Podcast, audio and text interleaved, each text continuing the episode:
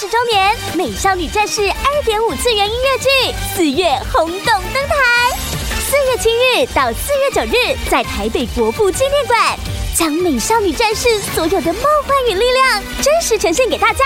购票请上 UDN 售票网。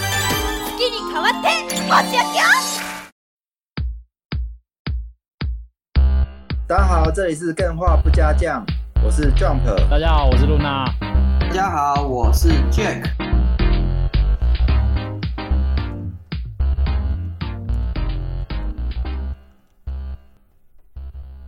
哎，我今天想要分享一个过时的剧集。过时的剧集，过时，因为我那时候过时跟剧集加在一起，我怎么想象不出来这是什么东西？过时的剧集就是你打副本不是会有一些自动喝水，可是它魔兽改版之后你就不能再用了。哦，模组过时，没有了，过时的影集啊，嗯，过时。哦，我以为你真的在说那个什么 macro 剧集这种东西，没有啦，东西撞在一起那种。哦，就是有一，所以是影集。对，有一部影集，我之前不是有提到绿浩克，不是绿浩克，女浩克，绿浩克。哎，那时候一直想要聊，因为他已经结局很久了，然后一直想要聊，然后结果哎，一直都忘记。我现在特别想到，还想提一下。嗯。哦，哎，大家可以不一定要去看，因为我觉得没有那么好看。那你推个屁啊！我不是要一开始不是蛮推的吗？我不，嗯嗯嗯，好，那反正呃，有一个很有趣，但是有很争议的观点，我想要跟大家分享。那但是它会牵扯到很大的暴雷，所以如果你还想看，你不想要听的话，你可以照惯例按十六下。快找！对对对对对对对对对，十六下到底底下是暴雷空间。我我可以大概讲一下，我觉得它剧情里有一个很有趣的点，我不知道是刻意的还是偶然，就是这个女主角啊一直在玩交友软体，但是呢，她本身是属于可能吸引力不太够吧，然后她就一直找不到，没有任何人按她赞。嗯，然后呢，她后来就变成女好客的时候，她发现哎，其实我用这个身份去玩交友软体应该有不同的结果，就发现啊，一堆人在按她赞，一堆。人想要跟他约会，嗯，然后他就约了一大堆，可是这些人都除了是很烂的男人之外，嗯，他也发现了一件事，这些人喜欢的只是他另外一面，不是喜欢真正的他，真正的他是那个原本的他，嗯，然后女浩克只是在装饰后的他，然后他就发现说这招也不可行，因为招来的都不是真正会喜欢他的人，嗯，然后就反正最后他一直都没男朋友嘛，啊，结果。结局结局是最后有一个男人爱上她，结果那个人是个瞎子，哦，不错啊，我觉得呃，我是很争议啦。第一点是我不知道他是不是刻意这样安排，就是说，当然我我刚刚讲说是瞎子，你会想到说，哎，他就真的是他这个人就是这么没魅力到，哎，只有瞎子会喜欢上。等下那个瞎子是另外一个超级英雄吗？对，夜魔侠，有可能，有可能是他纯粹是喜欢他的性格，没有被外观所。阻碍到，对对，就是说。哎，我觉得很讽刺的，就是说他这样子绕了一圈，哎，结果真的找到真爱，可是找到真爱的那个人却是个瞎子。嗯，但是我觉得比较讽刺，我不知道是偶然还是故意安排，这有点反讽到说，现在这样玩交友软体，或者说大家在择偶的时候，那些外在其实都很不可靠，所以只有瞎子来印证说，哎，其实这个真心在这个社会上有多难被大家发现。我不知道这是他刻意安排还是什么，反正这个结果让我跟这个剧的主轴无关，但是我觉得。特别有趣，就是这样的安排，她找不到男朋友，哎，变了一个样子之后，哎，好多人喜 喜欢她，哎，结果她都不喜欢，原来最后她会跟瞎子在一起，因为只有瞎子不在意她的外表什么的。哦，可是我觉得过往有一些概念，就是说觉得追求外貌是不好，我反而抱持不一样的概念，我觉得外貌跟内心都要彼此。扶持着追求外貌，外貌协会有什么不对吗？追求美是人的本性啊，对啊，美这也是一个，嗯，是一个观念，对，嗯，因为我我觉得我是没有看这一部剧剧啊，但是我有看夜魔侠，所以我很喜欢夜魔侠那个角色，我反而觉得会不会，因为我现在不知道女浩克是一个什么样的人，嗯，所以我会觉得是不是女浩克高攀到上了那个 夜魔侠的感觉，呃，我不这个我不知道，但两个我是觉得蛮相配的啦。这个门当户对，两个女英雄不是不是 不错，赞赞香啊香啊英雄了啊！这部片红没红起来呀？两个英两个都是英雄，百合大法赞。夜魔侠很帅，这看完这个女浩克会特别喜欢夜魔侠。嗯，要塑造一名角色，你并不一定需要花一整部戏来去塑造。哎，他其实真的关键几幕出现，然后啊，你就会觉得好喜欢他。嗯，这也是蛮厉害的。夜魔侠不错。你刚刚一直在斟酌你的用词，对不对？没有啦 结果最后是引导大家去看夜魔侠。我我现在有点害浩克，我现在有点害怕。我、嗯我刚刚这样讲，瞎子是不是不太好？瞎子是可以这样被称呼，可以啊，它是一个实际上存在的事事情啊，对，是客观的，或或是有没有更好外观的形容词？呃，盲人盲人之类的人士哦对好好好，这个、啊。这个问题我们聊过好多次，其实有的词真的不不小心用，你没有那个用用意的话就还好。嘿，对对。对，嗯。但是我觉得真的蛮反讽的啦，嗯，大家可以，我觉得是反思这个社会啦。当然，Jack 是说哦，外貌很重要啊，但外貌也很重要啦。可是他其实有演出来，嗯，喜欢你外貌的人，你接触他久了之后，你其实你会知道说那东西不是你要的，因为他就只是喜欢你的外貌，不是喜欢你的内在，那其实还是有点问题的感觉。也很重要意思是说，外貌跟相处也要一起追求啊。你总不可能跟你老婆交完，然后结婚之后跟他说，哎、其实我不是外貌协会的，你长得丑我也不在意啊。你怎么可能跟他这样讲？一定是 一定是说我其实我追求的是才貌双全的你，所以我才跟你在一起。嗯，对哦，对啊，嗯真的，就是毕竟你看还是要看得顺眼，然后嗯对相处不过他相处起来很顺。女浩克没有说服力啊，她本来演员就不丑，而且还蛮，我觉得算蛮正的、啊，嗯。所以基本也，嗯只是她比较夸大，就是说她本身那个样子是找不到找不到人的这样。嗯，我觉得他应该要加入我们 DC 频道，多认识不同的朋友。他开阔他的视野之后，就会交到很多朋友，就会有所谓的恋情发生的。嗯，，对，好，哦。这个好，没关系，我们赶快进入我们的 第一期早恋情。对，找友情。今天我今天我们的主题其实跟刚刚提到的也是有点相似，哎，我跟你讲，刚刚嗯，就是我们主持人厉害是厉害在，这都其实都超无关，可是每次都会把它衔接起来。哎呦，这个都写好了 好不好？这是我们聪明才智写好的，对没错好不好好？就是你起来好像很 freestyle，其实都是精心计算过好的。这局我们不很久了。我好奇怎么怎么接过去，来来来，因为你刚刚说，哎、他好像这个角色可能没有没有人特别喜欢他，但其实他的内在是非常丰富的。嗯，我今天想要介绍就是类似这种游戏，但你不是完全一样。然后今天主要介绍主题是反套路的 RPG。哦，赞！我最喜欢这种题目了。哦，嗯我以为你刚刚形容的好像要介绍我一样。哦，对了，其实 Jump 也是反套路。我刚刚一脸一脸傻眼的看着他。一直在问题发言好好 好，对你说哦，我直接先问你们好了，你们有玩过什么印象深刻的反套路类型的游戏吗？有，哎，反套路，我只想得到卢卡斯波普。卢卡斯波普，嗯，哎，这种还蛮反套路的，嗯，可反套路其实这个名词我也没有特别了解。嗯，反套路，我的理解就是之前分享那种三段式的玩道剧本描述嘛，哦对。嗯，嗯嗯啊，反套路就是他在过程当中改变他的顺序，或是改变他的描述方式，让这个玩道的剧本不再是过去我们所想象的那样子去陈述。哦，嗯，我这边有一个套路的定义啊，就是给你们参考一下。好就是他这边写的是说，经过精心设计策划的方式或方法，然后延伸成为固定游戏流程与模式，嗯，这个就是套路。哦，不是当一只鹿嗯走在你面前，然后你拿绳索套它，啊，你是鹿本的是吧？套路。啊，这 Good 个这个套路呢，就是我们电话不加这样的套路，就是我讲完我们讲完一个东西之后，就会有人接这个冷笑话，然后还有不知道怎么接下去，这个就是我们节目的套路。然后主持人彼此互相磨练呢。这时候啊，对，干员一定很崩溃啊，反正超崩溃的，应该不应该再接下去的，这真的是很尴尬，好不好？我们先赶快套路意思，比如说嗯，RPG 的套路就是主角要打魔王，嗯，对，练等级，好，那反套路就是主角被魔王吊着打，是吧？这样算反套路吗？哎其实也算，算啊，也算嘞，对吧？哎、那我觉得宫崎英高算是反套路，因为从头到尾、哦，玩家就是被魔王吊着打，哎、他的确，他的一开始游戏出来的时候，的确是非常反套路的。那个时候嗯大家都很不喜欢，哦因为新手玩一边骂，大家都友善嘛，谁在那里跟你放一只怪让你打不过？那里面 U 带 U 带带到、哦带到反套路 K 嘎被戏对，因为在那个时期，其实有很多游戏相关的教学跟论文都是说，玩家刚进来，你要给他一个友善的引导。进来，但是反而宫崎英高毛，对他反而嗯做出来的游戏就是一开始让你痛到不行，挫折到不行。哎、我觉得发想哦这好有趣，还有没有？杰克，你有没有？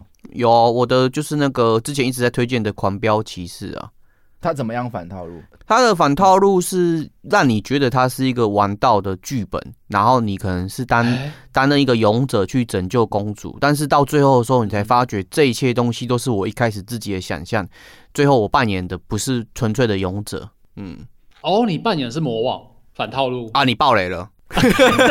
爆雷陷阱，我没有玩过，我先自清，我没有玩过，我用猜的。你要预判我的爆雷陷阱呢？对，哎，这听起来很像那个最近出的那个 FF 的什么乐园 Paradise 什么什么的，我忘记了，反正就是一堆 Chaos 的那一款也是啊。对，就是它。大家如果有玩过 FF 一代的时候，你就会发现它其实是一个非常王道的 RPG，就是一群勇者，然后去打败魔王这样子。但是现在最新出的那一款。就是光荣做的那一款 FF，他就是把自己自己是主角，然后其实是扮演当初那个 FF 一代的嗯的魔王是怎么样堕落的过程，这就是我觉得就是一个还蛮明显的反套路例子。哎，那这样我这些都剧本上的反套路，我现在特别想象一个游戏它的反套路 RPG 是什么？哎，练等级嘛，越来越成长嘛，最后打败你的 BOSS 嘛。对，哎，那有没有一种是等级一开始是九十九，然后越玩越玩等级越降，降到最后，可这有游戏体验吗？但是这种反套路，我觉得好像 还蛮想体验看看。我觉得如果有的话，好像会很好玩哎。嗯，不知道哎，因为我觉得这个过程是不是就是会带给你不一样新奇的感受，尤其是像我这一种非常喜欢玩日系 RPG 的玩家。有啊，那个魔兽争霸的那个阿萨斯剧情就是这样子演的。哦，可是它是剧情，它不是游戏。没有，它是游戏机制，也是。是。一开始你是满级的阿萨斯死亡骑士，然后每过一个章章节嘛，对，你就会降等，你的技能就开始没有。哎，好棒哦！哇，你看，你还说你抵制暴雪，这么棒的东西，对不对？我是抵制现在的暴雪，过完的暴雪我还买 T 恤，还买机典藏版之类的。对啊。哦，你说那是魔兽争霸，不是魔兽？对，魔兽争霸。对哦，那应该很棒，其实蛮屌的，玩起来会会很让你投入这个角色，你会觉得一开始我无所不能，我好强，但是因为我被背叛了，他被那个希瓦纳斯背叛之类的嘛，对，所以他就中了一箭，膝盖中了一箭，那能力慢慢下降。那那我可不可以把它套用在 MOBA 类型？如果玩家被杀死，反而会提升等级，那这样好像也玩不起来，因为大家都等着被杀。哎呦，我记得 DOTA，DOTA 就是。纯 DOTA 这个游戏里面有的角色是你一直被杀会累积你的能力值之类的，那不就 Rock Like 吗？诶，但是他是坐在 MOBA 上面。可是那我不懂，那这样怎么对战？所以我出去就一定要寻死。嗯，你要你要想清楚一件事情，就是你死太多，你会把对方养肥。啊，你必须要死的有价值哦，好反套路，要抓要抓到那个平衡，嗯，就是你如果死，你会变强，可是对方也会往前推啊，嗯，因为你是死在那边等时间，对，那也是一种损失嘛。对，其实你之前玩过一个角色，他叫辛吉德，辛吉德也创造非常多反套路的做法，就是我直接绕过所有塔。到那个敌方的主堡那边嘛，对，把小兵累积起来，在那边一直到一直到，那我家的小兵是不是就一直推推推推推推推，把对方前面的两塔给打掉？你这个太细节，可能没玩过 low 的就就对。但是他这个就是反套路的做法，就是我觉得辛吉德本身吸引我，就是他反套路。哎，其实法拉也是斗争特工的法拉也是反套路，这是法拉款两个点。法拉到底哪里反套路了？他们就色色色吗？辛吉德的反套路是什么？哎，如果我玩一款 L O L 的游戏。我不会杀人，可是我很会逃跑。嗯，可是这个世界上很少有这种角色可以满足我，就是我很会逃跑，那我就不能玩 L O L 嘛。那所以辛吉德的出现就是，你只要一直逃跑，你要做的不是要去杀对方，而是要让对方去追你。对，就鲁小小，然后对方很生气就会追你。按辛吉德这个角色就是他会一直放那个屁，然后他放那个屁有毒，所以后面追你的人就会吸毒吸过量死掉。嗯。所以一个做法就是说，你要激怒他，激怒到他，比如说你血剩下一滴滴，然后你就一直逃跑，人家就看你剩一滴，干我一定追到，我一定追到，追到一半我就死掉了。哎，这是不是一种反套路？对啊，啊，法拉也是嘛。呃，平常 FPS 就是要障碍物啊，就是要射得准啊，还是什么样？哎，我无视这一切，直接让你飞在空中，什么都看得到。嗯，我觉得它也是一种反套路。对啊，其实像蛮多游戏。DOTA 类型的啊，或是那种地图编辑器类型，很多玩家都有这种反套路的思维。像最早 DOTA 有一个角色叫做典狱长，他死掉的时候会诞生出一个很强的典狱长的阴影嘛？对，很多时候我们要故意去死掉，把那个阴影去击杀其他人，都有可能这种做法。对，哦，不一样的战术方式。对，哎，我这样我觉得以后开发游戏的方式就是反套路，嗯，很有趣，真的。对，可是套路套路其实套路到最后，它也会变成是。哦，反套路到最后它也会是变成另外一种套路。对，没错。但是现在那个魂系游戏就吃了，它虽然说一开始是反套路游戏，但是演变到现在大家都已经知道之后，你反而会它变成是一种套路，反而就是要让你死就对了。这有点鸡生蛋，蛋生鸡啊。所以它当它变成套路的时候，你可以再反它，又是反套路，反 反反套路。我识破你的识破，对我预判了你的预判。哎，可是哇，那这样子其实因为套路这个，我我自己内心的想法是，它就只是一体两面的东西啊。然后你一个套路被反过之后，再返回来，它又会变成原本的那个样子。嗯，所以它应该不会再诞生一个全新的样貌了，因为全新的样貌听起来我觉得是元元素很多啦。就是你反的不是整个架构，如果整个架构就你放大来看，好人的反面就坏人嘛。而你细细细去看好人有什么品质，你针对这个品质去置换。比如说好人就有一个品质叫做勇敢，那你想反套路就是，哎，我一样做套路，懦弱，对我一样做主角打魔王，可是我把这个品质勇敢改成懦弱，哇，EVA 就出来了嘛，福音战士的那个电真士打鹿鼎记就出来了。那你可能。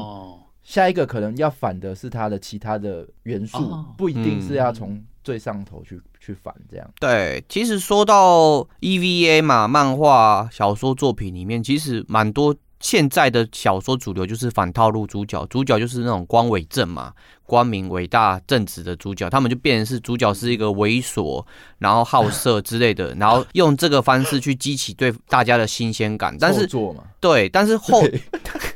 但是到后面会有一个问题，就是说你这个东西又变成另外一个模板，也是另外一个套路的开始，因为大家觉得这东西你都做过了，啊，其他人学着一起做就没有那个新鲜感了。嗯啊，像是现在泛滥的异世界，最一开始看的时候也是很新鲜。哦，对啊，现在好像变成是异世界就是一个烂作的代表词。那这个要再反，的确要再想要怎么反。嗯 嗯，真的。我这边其实又有另外一个问题想问你们，就是你们觉得？套路还是反套路？你们会比较喜欢哪一种类型？以你们目前的状况来说，例如说我自己个人来说好了，我自己就非常喜欢玩套路型的游戏，因为 我对不起，我这个人就是肤浅，我就是喜欢跟风。现在有什么东西好玩，我就喜欢跟着他玩，然后反而分会变成说市面上出现一些反套路的游戏啊，我会觉得哦，他那个太新了，嗯，玩起来好像有点不是我现在想玩的东西，我就不会想要去玩它。嗯，有我这种感觉了。对啊，我我玩游戏比较不不会去在意它套不套路，反而是我做游戏的时候很喜欢做反套路，但是我最后都伤到自己。我曾经做过一个太反了，叫做我觉得游戏为什么要有等级制？嗯，为什么每一款游戏都一定要等级制？我难道不能就做一个没等级制？这是套路。嗯，然后我就做了。然后就发现说，这世界上存在等级有它的原因在。对，你没办法分级的时候，你很难去做平衡调配、难度调配、玩家阶段掌控，甚至是体验的掌控。这些你如果没有办法去有效分阶的时候，其实即使是换一个方式去管理，你也会变成那就是等级制。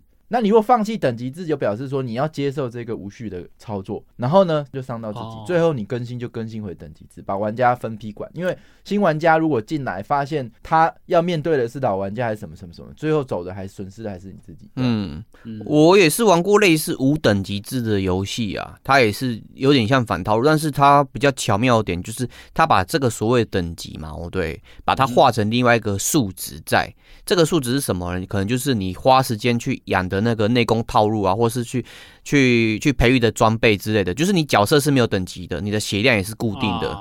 对，变成是我不练角色等级，但是我练我的装备，或是练我的那个。就是会有一个置换。这个我先跟大家讲，不是说没有等级不行，嗯，有各种方法可以去解这个问题。没错，你要用各种方法去解这个问题的同时，你会发现说，直接用这个方法你就可以解掉所有问题的时候，你还愿意。甚至说这个值不值得你去坚持，这是一个衡量。当然，如果它是一个最大游戏最大的号召，你可以保留，然后把所有资源放在解决这个问题。嗯，例如说暴雪英霸，它玩起来就是所有人的等级是绑在一起的，嗯，不是只有个人，这是一种反套路嘛？那结果就是大家呃很强的人可能。没办法 carry 很弱的人的时候，很强的人也会觉得不好玩，什么什么的问题就会出现嘛。那你一开始利益良善，你只想要哎改变套路，你去做这件事，可你会发现后面有一大堆问题要解，这个是要看个人能力啊。你是不是为了要反套路，然后去解那些问题？这个要看你的决策。那再第二个是我还要反一个是抽卡，为什么一定要五星？嗯。哦，我那时候就想说，呃，我想要反套路，所以我第一版游戏我是完全没有让游戏的角色都有分级的问题，因为我会觉得全部都是说，同样等、同样同样强大的这样子。对，比较是有点把它平行化，生而平等。嗯，反正你就是抽到你就开心嘛。嗯，那结果呢？发现说你没有做这个分阶的时候，玩家抽卡的那个开心程度大降。对啊，没错。即使甚至是说我不要说我抽到的开心程度大降，还有一个问题是我新玩家，我刚到这款游戏，我什么都不认识的时候，我抽一个东西，我抽到哎，干这个是好还是不好？嗯，哦，没有依据。你完全因为新玩家他对这个游戏没有认识嘛，所以你靠的就是那个星星有几颗嘛。嗯，后来就变成说，你根本就为了反而反的时候，很多事都是你没想清楚。嗯，那那时候当然是我自己的经验问题啊，反正我就很喜欢做反套路，但是踩了那么多坑之后，呃，还是觉得大家都想想。嗯，可是哦，那我没关系，我今天要来介绍各位两款，就是我自己也算是填坑啦，因为我之前在之前的节目中常常提到说，我想要介绍 Undertale，但嗯这款游戏其实我自己不知道该用什么方式去介绍它，所以哦。才想说在今天的节目最一开始的时候跟大家聊聊反套路的游戏。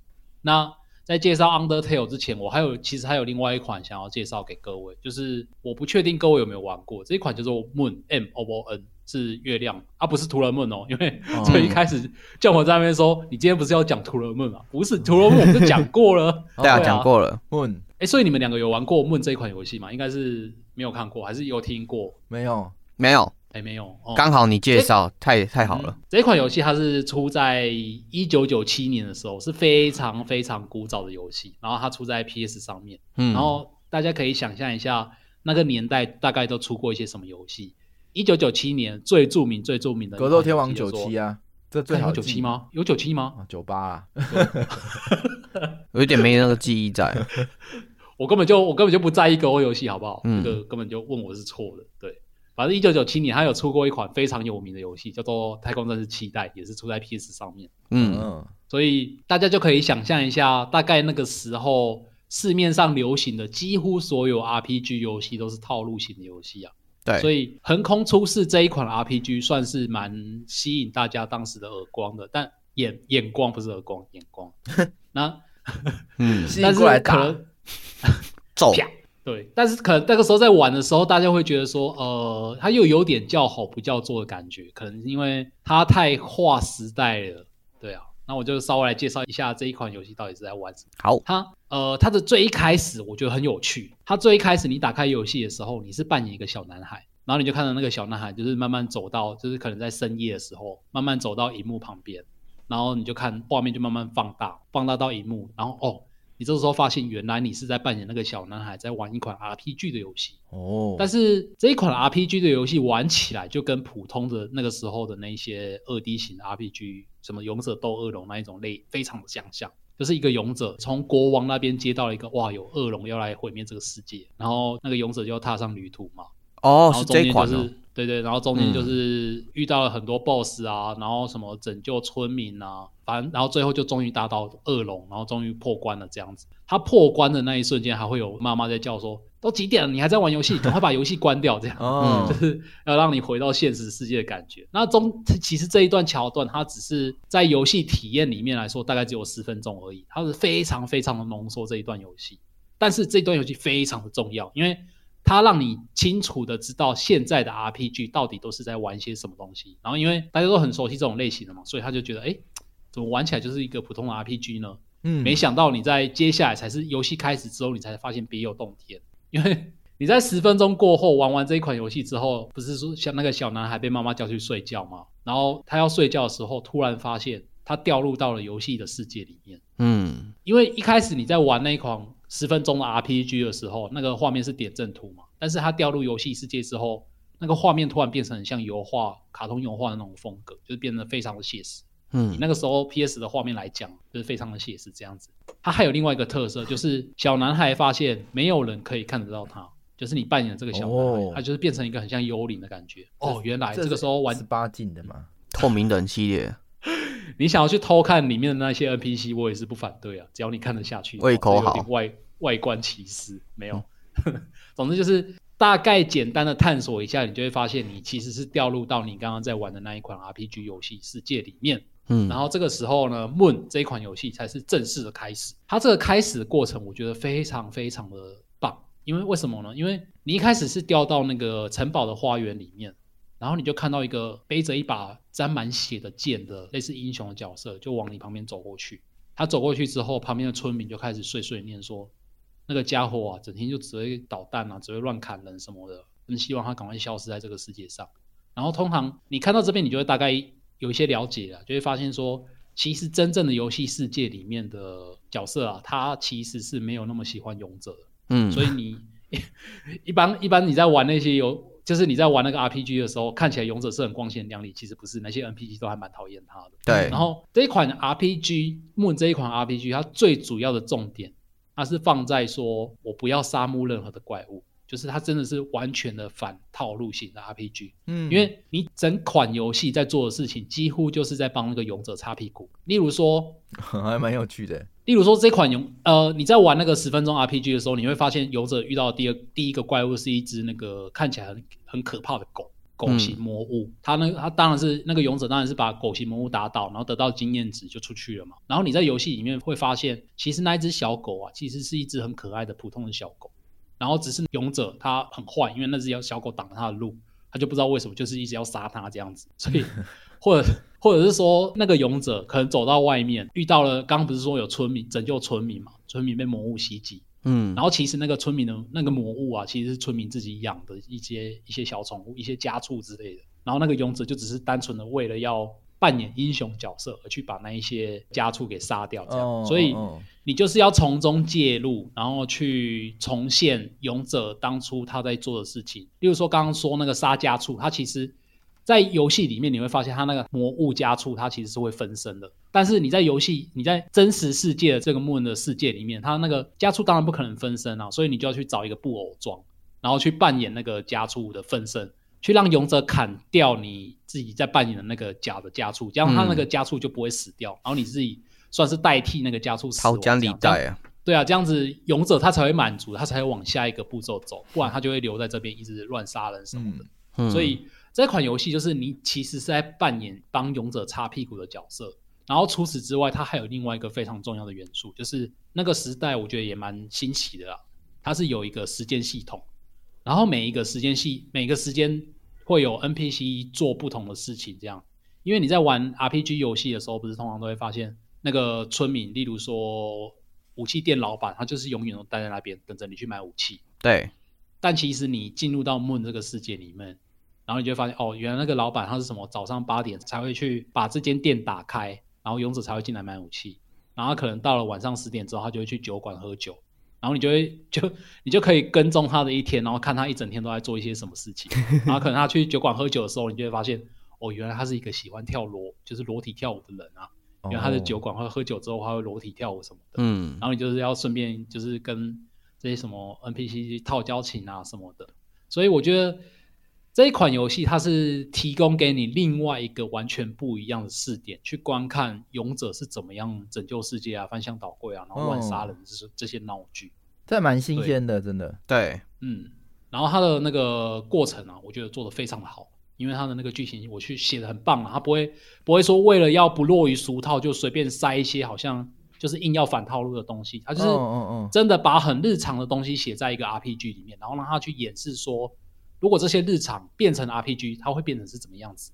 所以我觉得这个玩起来是很棒的一款游戏，可以推荐给大家。这个其实套路反套路分不清楚了，因为现在这种手法也会变成一种套路，就是说先灌输玩家一个观念，然后其实他真的要讲的是后面反转的事情。他资讯量先帮你隐藏一半，然后才有办法在最后反转的时候给你资讯量的时候，你可以受到冲击。像很多游戏应该都是走这种。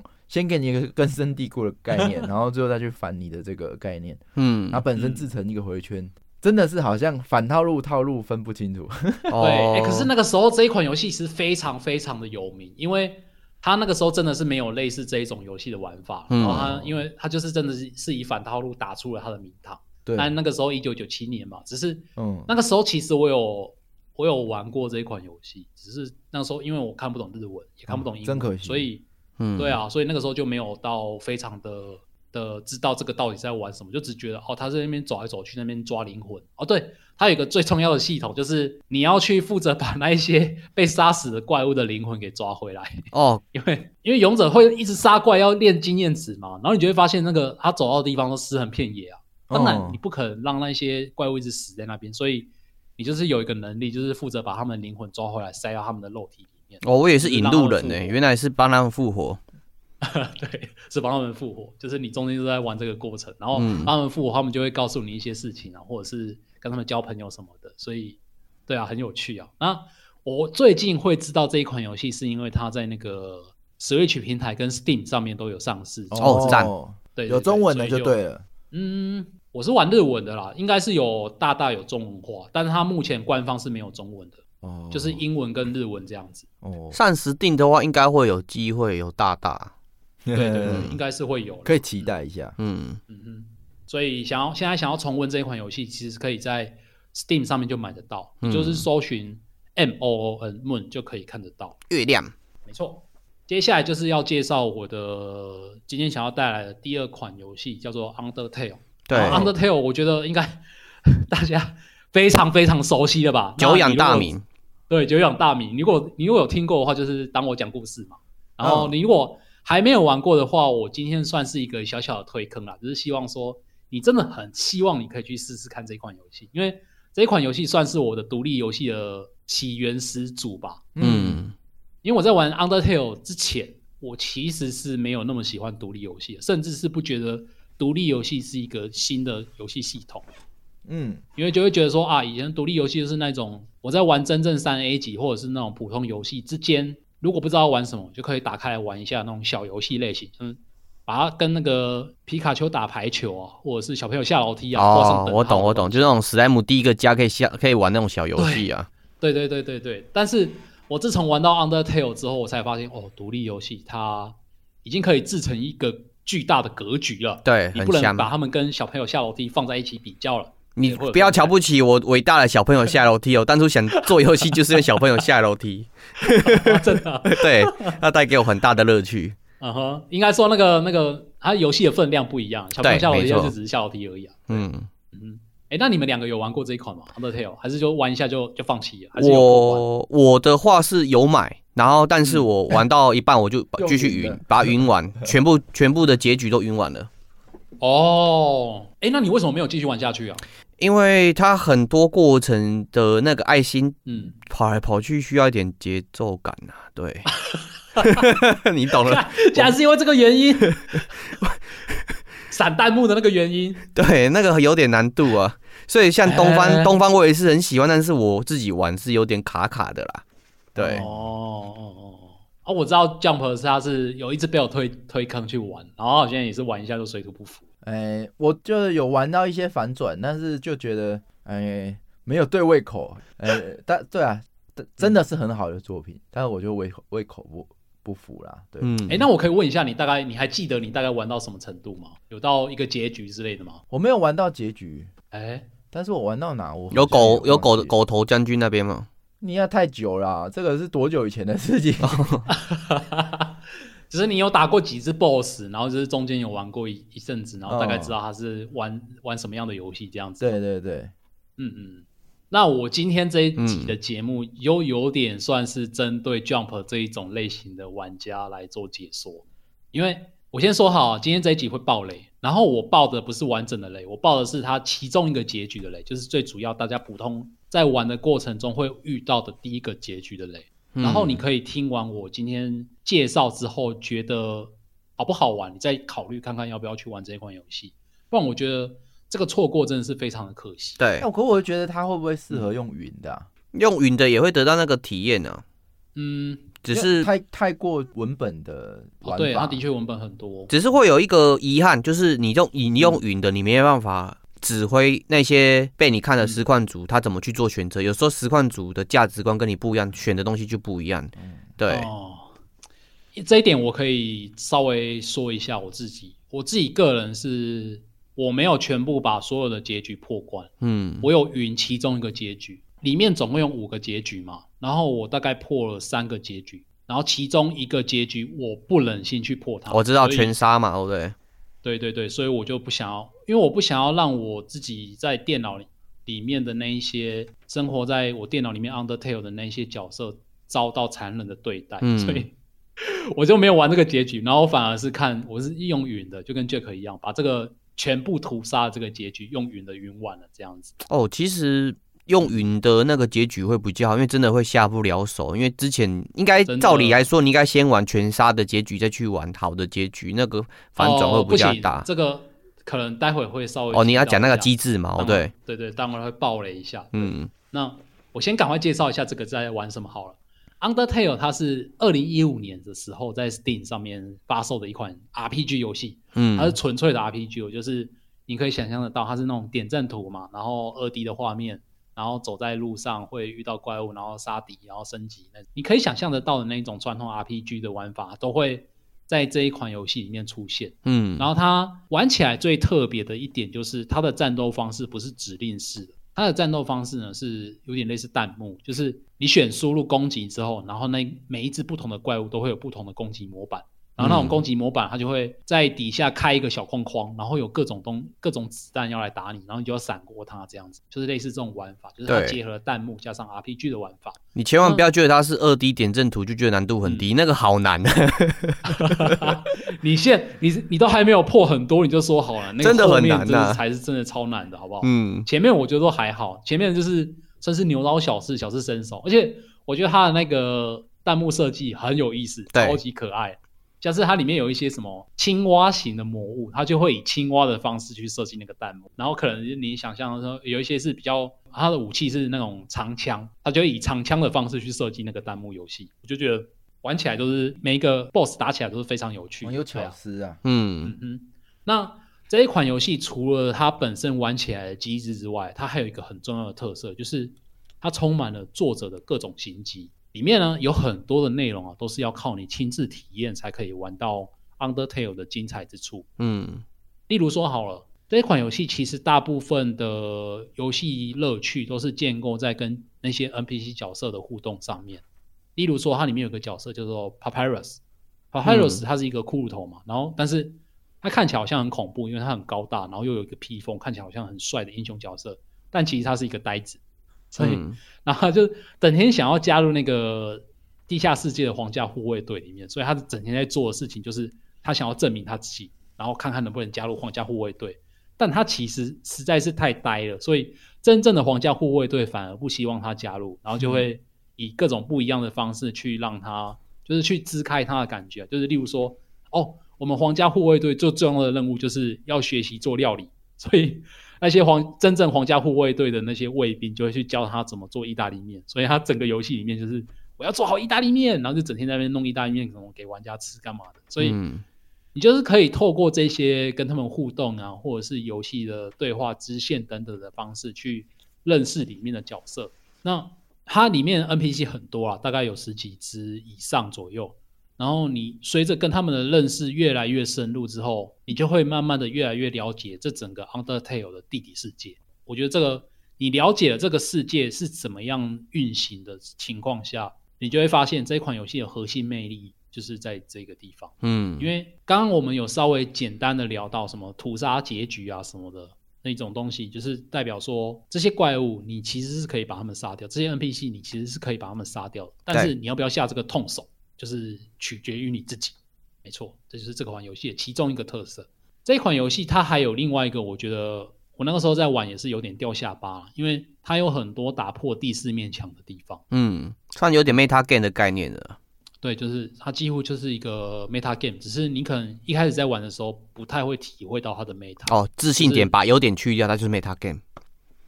嗯，不是啊，它一开始真的没有，它是在最后之后才慢慢揭开来啊。对，因为。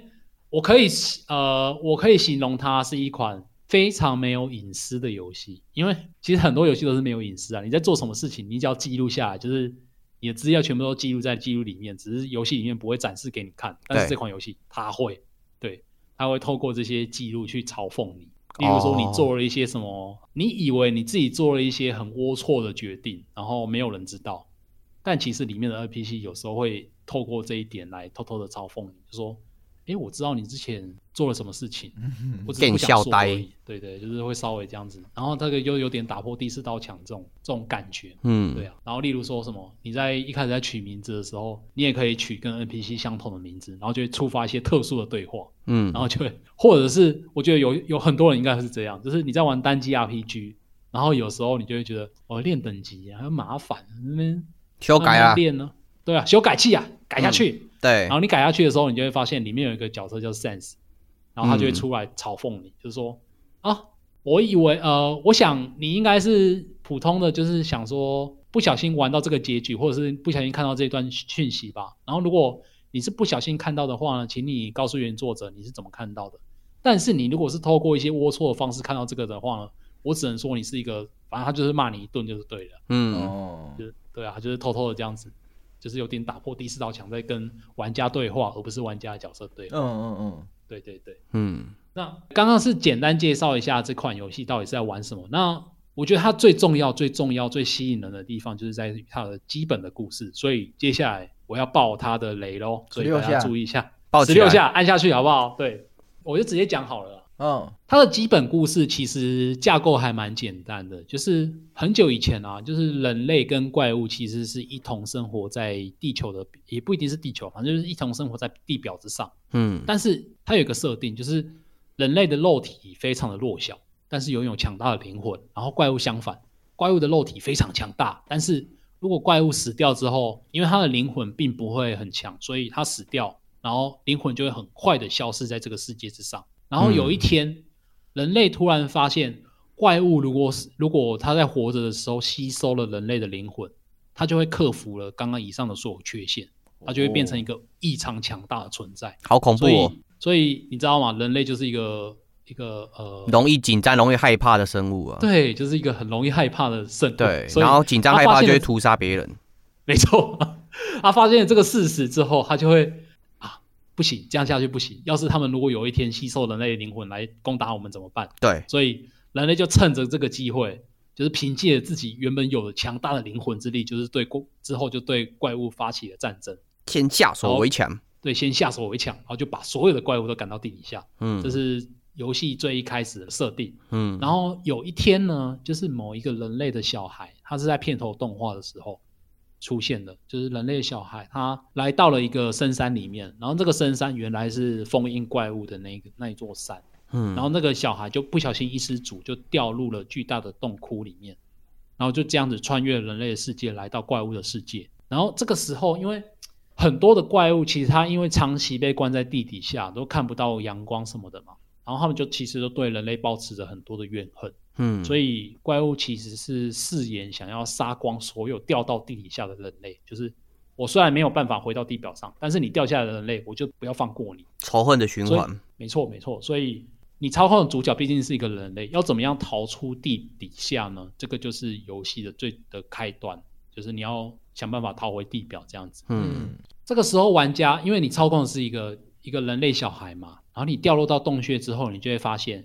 有一朵小花出现在你的面前，然后这朵小花就是看起来就是很可爱的那一种，就是美式漫画会出现的那种小花。对，然后它就会教给你一些生活的基本知识啊，例如说这是一个弱肉强食的地底世界，只有杀跟被杀而已。然后但是呢，你可以透过击杀其他的怪物来获得经验值，来强化自己等等等等等。然后讲完之后呢，他就是决定要置于你死地，因为。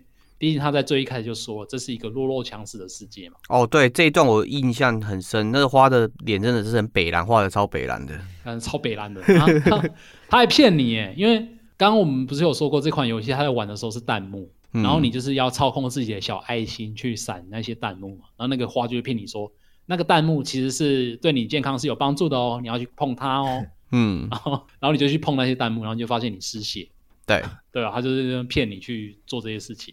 他就是用计啊，因为毕竟你刚摔下去嘛，你现在还是一个很虚弱的人类，然后他就是用计各种方式，然后就是骗你，然后就终于，他就是在你即将要死亡、即将要被这这朵小花杀死的瞬间呢，这个小花突然被一道魔法的火球打飞了，然后这个时候大家最喜欢的羊妈 Toriel 就就登场了。对，然后他除了对他除了登拯救你被小花养套杀的这个危机之外，养套杀，对，还体贴的带着牵着你的手，然后带你走过这个整个可怕的地底遗迹，然后顺便教你一些地底的知识，例如说外面很危险啊，怪物会想要杀人类啊，所以你必须要躲起来啊。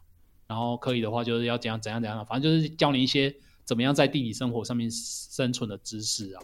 然后中间就是呃，毕竟你还是想要逃回地表的，永远不可能就是被困在羊妈的温暖的窝里面嘛。可是如果你重重新通关一次，你会不会觉得很纠结？我应该就要留在这边就好，不要再出去了。对啊，对啊，就是会有这种感觉啊。而且毕竟你还是要逃出去，所以你要逃出去的时候，你其实是最后的会遇到一个 BOSS，就是羊妈她本身。嗯，她不希望你出去，她不希望你出去被杀。可是你又要出去，那怎么办？她要挡在门口。然后他又一直攻击你，那你怎么办？你当然就只能把他干掉。你把他干掉，你只能把他干掉之后，你才有办法出这个门嘛，然后才可以想办法逃出去到人类的世界。嗯，所以呃，你脱离了羊妈的那个温暖的怀抱之后，然后就开始面临这个整个残酷的地底世界，然后跟这些怪物去交流啊，然后交朋友啊，有时候会变成你朋友啊，有的怪物是看到你就一言不合就开开打这样子。嗯，反正就是。中间经过了非常非常多的冒险，最后你你也中间也是杀了很多怪物嘛，然后练了很多等级，发现你自己哎已经有足够强大的资格来到魔王城。因为你在玩的过程中，你会发现唯一要回到地表上的路就是通过魔王城后面的那个结界。对，那怪物是通不过去的，因为怪物的灵魂不够强大。但是你是人类，你可以，因为你的灵魂够强大，所以你可以透过那个结界就直接走到人类的世界去。所以你要就是目的地就是在魔王城。可是你在魔王城的时候，你会发现一个很惊人的事实。这个时候已经是几乎是游戏的末端了，就是第一结局的前戏左右了。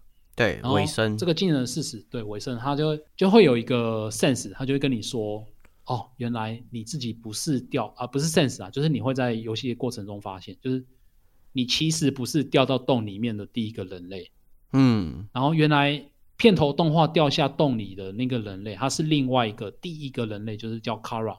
然后他掉下来的时候呢，被好心那个时候是羊妈还有国王，国王是羊，大家俗称他羊爸，就是被羊爸、羊羊妈、羊爸收养，然后还跟羊爸、羊爸、羊妈的那个小孩，就是另外一只小羊打成一片。嗯，其实这个时候第一个人类小孩掉下来的时候，怪物是不讨厌人类的。甚至说，他们还是觉得说，哎，好像可以跟人类当好朋友这样子。对，很善良。嗯，但是这个第一个人类，他就是还是虽然说在地理世界过得很开心啊，就是毕竟被国王们、国王跟王后一路养大嘛，但是他其实还是非常的想要回到人类的世界，并且让他的好友就是那只小羊看看人类世界的美好的一面这样子。嗯，然后于是他就想出了一个计划，就是他先自杀，然后自杀之后，不是人类的灵魂会存留下来吗？然后就让那个他的好朋友小羊吸收人类的灵魂，这样就变成说我们达成了第一个条件，就是怪物吸收人类灵魂之后会变成异常的强大。嗯，然后等这只小羊它吸收了人类的灵魂，成为强大的存在之后，它就是带着 Kara，就是那个人类小孩的尸体，回到了人类世界。然后这个计划也成功了。嗯，就是小羊带着回到人类世界之后，它就是抱着的 Kara，然后当。当然，他是就是想说啊，他那个尸体，我就是要还给人类他们，因为人类应该是需要埋埋葬什么的吧。但是人类眼中看到的，就只是一只怪物羊抱着一个死掉的人类。对，而且还是小孩，他杀死那个小孩，该死。对，对你一定会这样想，所以那个时候人类就非常的惊讶，然后非常害怕。对，吊起来，把它吊起来烧了。你说烤羊肉串吗？对，没有，他就是。总之就是人类也是就开始攻击这个小羊怪物嘛，然后那个小羊怪物也没办法承受攻击啊，他就是把那个卡奥的尸体放了之后，就赶快跑回地底世界去。嗯，然后但是他因为毕竟虽然说他是吸收了人类灵魂的怪物，但其实他还是个小孩子，所以他其实也没有多大强大的能力。嗯，所以他跑回地底世界的时候已经奄奄一息，甚至快要死掉了。嗯。然后，可是到最后他还是撑不下去，所以他最后还是在那个回到地底洞口的那个地方，化作了一朵没有灵魂的小花。哦，就是那一朵北兰花。对，那一朵小花就是那个那个吸收人类灵魂，所以它怪物死掉，就是那个小羊虽然死掉了，它没有消逝的原因，就是因为它有人类的灵魂在，所以它有一点点强大的能力还存留在这个世界上。了解。国王羊爸他一瞬间就是一夜之间痛失了两个小孩，一个就是那个人掉下来的 Kara 那个人类，然后另外一个就是就是小羊嘛，然后他痛失了两个孩子，就非常的震怒，于是他就决定再也不要原谅人类了。于是他发动了一个计划，这个计划呢就是收集人类的灵魂，打破结界的计划。经过羊爸的精密的计算，他发现打破结界一共需要七个人类的灵魂。嗯，然后我们玩家操控了这个主角其实是最后一个，也就是说，在那之前已经有六个人类掉到这个洞里面，而且还被杀掉。哇，六个受害者。嗯，对，六个受害者。所以玩到这边，你大概就是可以知道说，哦，这个整个故事的全貌到底是怎样。对，当初人类把怪物赶到地下是对的。嗯哼，是吗？是这样讲吗？因为怪物没办法控制自己的情感，他们没有制度，只是想报仇。被人类被人类害的，不管怪物就是坏。好，没关系，反正是主角要最后要前往打最终魔王，就是杨巴的路上。嗯，他就是我们一开始有认识一个骷髅兄弟嘛，我刚刚说哦对，很逗然后他还有另外一个兄弟叫做 Sense，这个 Sense 非常的有名，大家应该有看过，就是一个穿着帽连帽外套的那个矮矮的骷髅。对。然后那个 sense 他就跟你说出了真相，这个真相就是这个小花一开始不是跟你说打倒怪物会拿到经验值 exp，然后提升你的等级 lv，然后原来这个 exp 在 Undertale 的世界里面代表的不是 experience，不是经验值这个东西，它代表的是暴力指数，叫做哦处决点数啦，我忘记那个英文怎么念了，反正就是处决点数的。is Q 什么什么什么 point？对，处决，对，处决点数，这是 exp。然后等级 LV 呢，完整的写法是 love，就是暴力指数。嗯，level of violence 这样子。哦，嗯，然后所以随着你猎杀的怪物越多啊，也有更多的血腥是累积在你自己身上，连带导致整个地下世界会对你有不一样的评价。嗯，然后这个评价呢，就是会在你破关或者是在你游戏玩的过程中回馈给你这样子。当然，你知道了这个消息之后，我当初在玩的时候是很震惊的，因为就是觉得说，可是我平常在玩 RPG 就是要靠打怪练等才可以通关啊，不然我打不赢怪物啊。对。然后玩到这边，你才突然跟我说这些，那我该怎么办？对，可是你知道这些也没什么意义，因为你还是要让那个故事进行下去嘛。对。所以就是你还是要走到最后去挑战那个羊霸国王这样子。嗯嗯。然后挑战羊霸国王，不管有没有。战胜他，总之最后呢，他都会这个羊霸，他都还是会面临一死，因为这款游戏有一个很独特的机制，叫做仁慈。仁慈就是原谅怪物，然后就是放他走，这样你就是选择不要杀他。嗯，但通常要达到仁慈的条件是还蛮蛮麻烦的啦，所以有时候大家就是简单来说，就是直接杀掉拿经验值会比较快。对，所以你最后要不要对这个羊爸进行仁慈这个选项，就是。看你自己，但是不无论如何，你又没有仁慈他，他都是还是会死掉哦。所以，嗯，要打破结界回到地表，玩家其实还缺一个很最重要的要素，就是你要有一个强大的灵魂。这个强大的灵魂就是杨霸的灵魂。嗯，所以在对决的尾声中啊，你就是不管怎样，他都他都会死掉嘛。但是杨霸一死掉之后，他这个强大的灵魂不是被玩家拿走，而是被小花给吸走，就是最开始那一朵小花。嗯，也就是那个小羊这样子。最后，小花就夺走了六个人类跟杨霸的灵魂，变成极度可怕的存在。因为，嗯，你可以想象，怪物夺走一个人类灵魂，他就已经势不可挡了。那如果他又拿走其他六个人类灵魂，那他就会召唤神龙，敢七龙珠吗？干。对，总之啊，就是在最后的最后，就是夺走了六个人类灵魂，所以这个小花变得非常非常的可怕。嗯，然后它也是这整个第一个结局的最终大 boss。这一场战斗，我其实觉得我很惊讶，为什么可以把战斗做的这么的好玩？嗯，因为这一场战斗里面有很多突破第四道墙的演出。因为小花已经变得太强大了嘛，所以他随便打你一下，你都会死掉。但是你死掉的过程中，他不是。透过什么 game over 让你重来独挡重来？不是，他不是这样子。你死掉，游戏就直接整个关掉。哦，那个时候还以为宕机耶，就是哎，我会死掉了，然后那个游戏就整个 crash 就停掉了，就没了。然后哎，宕机了，没关系，我再把游戏打开来，然后打开也发现我还是在跟小花战斗。哦，然后跑出驾驶莫妮卡。对，就有点类似这种感觉啊。那个时候超毛的哎，然后我又死掉，然后那个游戏又关掉，我又死掉，游戏又关掉。我后来才发现，哦，原来是小花的力量强大到他把整个游戏给 crush 掉。嗯，战斗的过程非常非常的精彩，最后要怎么打赢小花，这个我也就不爆雷，就是让如果大家想玩的话，就可以去自由体会这样子。那最后，对啊，你最后终于打赢小花了之后，小花她就会给你一个机会，就是，那我会问你一句话。如果可以重来的话，你想要怎么做？然后其实透过我刚刚讲的这整个，你一般玩家会玩到，就是你可能遇到怪物会杀掉啊，然后遇到什么怎样怎样怎样，然后最后打赢小花什么的。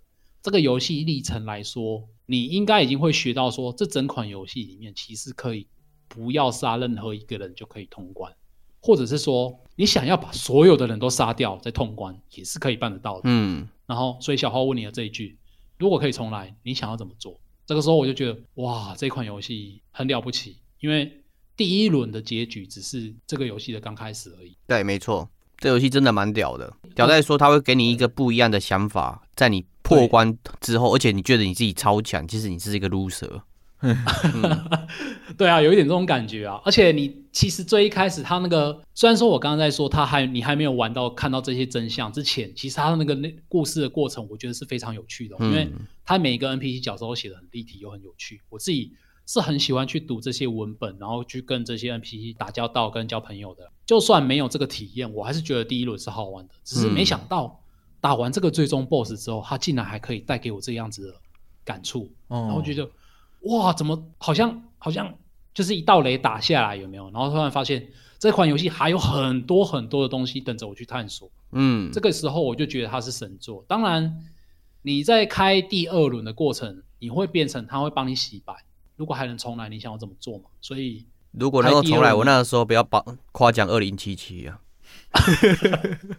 干，怎么不是？怎么是不是买台积电呢？总是这个这么小的事情。对啊，六百八的时候买吗？烂死了。对，总之我就是开了一个 new game 之后，我就决定说，哦，我那个时候在玩的过程中，我有一个很大很大的遗憾，嗯，就是我在最一开始的时候把羊妈杀了。哦，真的，因为我一开始不知道可以 mercy 这些怪物，对。对，那我就我就把羊妈杀掉，然后其实这一些杀怪物的过程中，都会留下完全不可逆的缺憾，嗯。就是我刚刚说的，它会记录你做的全部的事情。对，所以你在玩第二轮的过程中，它已经不会像第一轮，它没有，它已经，它毕竟已经死过一次了，所以它已经不会像全新的游戏那样那么完整，不是那么纯白无瑕了。对啊，这个就可以留待玩家。如果你真的很有兴趣去体验看看它的其他的结局长怎样的话，你可以去体会说，哦，原来我如果做了不一样的选择，我可以看到这款游戏更多的、更不一样的一面。嗯，对，我觉得这蛮屌的，因为我以前玩的 RPG 都通常都会喜欢重新再通关一次，就是希望说通关之后 NPC 给我不一样的回答，不一样的文本。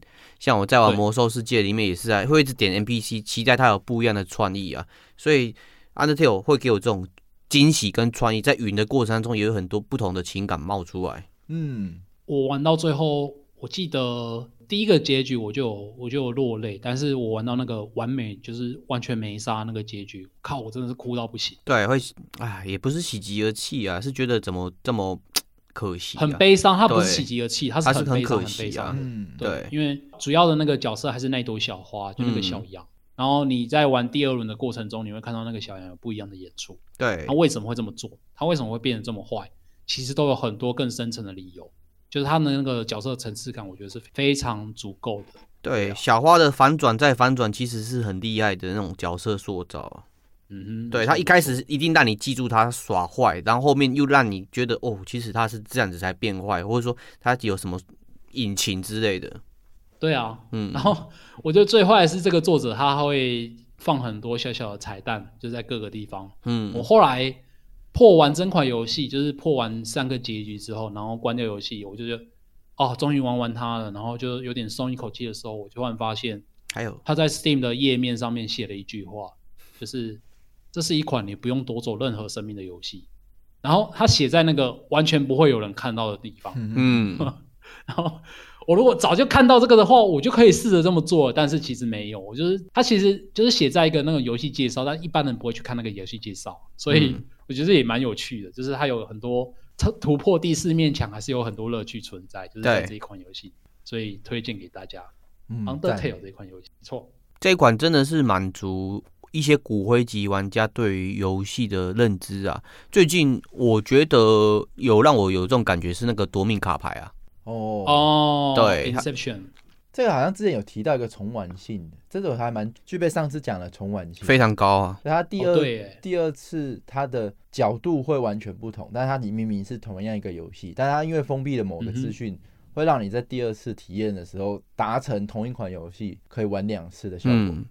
可以玩四五次都没问题啊，还是蛮厉害的。嗯，希望今天大家听完 Undertale，你如果觉得说你当初因为它的太普通的 RPG 的那种画面而没有去玩它的话，就可惜啊。我会对啊，我会建议你就是给他一个机会，让就是去体验看看这样，对，真的是很不错啊。对啊，Luna 其实在讲刚刚那一段的，其实放很多巧思，其实很多彩蛋跟梗是作者埋在游戏里面，Luna 有。巧妙的避开，你们去玩会会碰到，因为因为这些都是很有趣的乐趣，我想要让大家自己去体会。我只是把那些就是如何引你进门的那个重要的资讯，没错，跟你报了一下这样子。嗯，没错。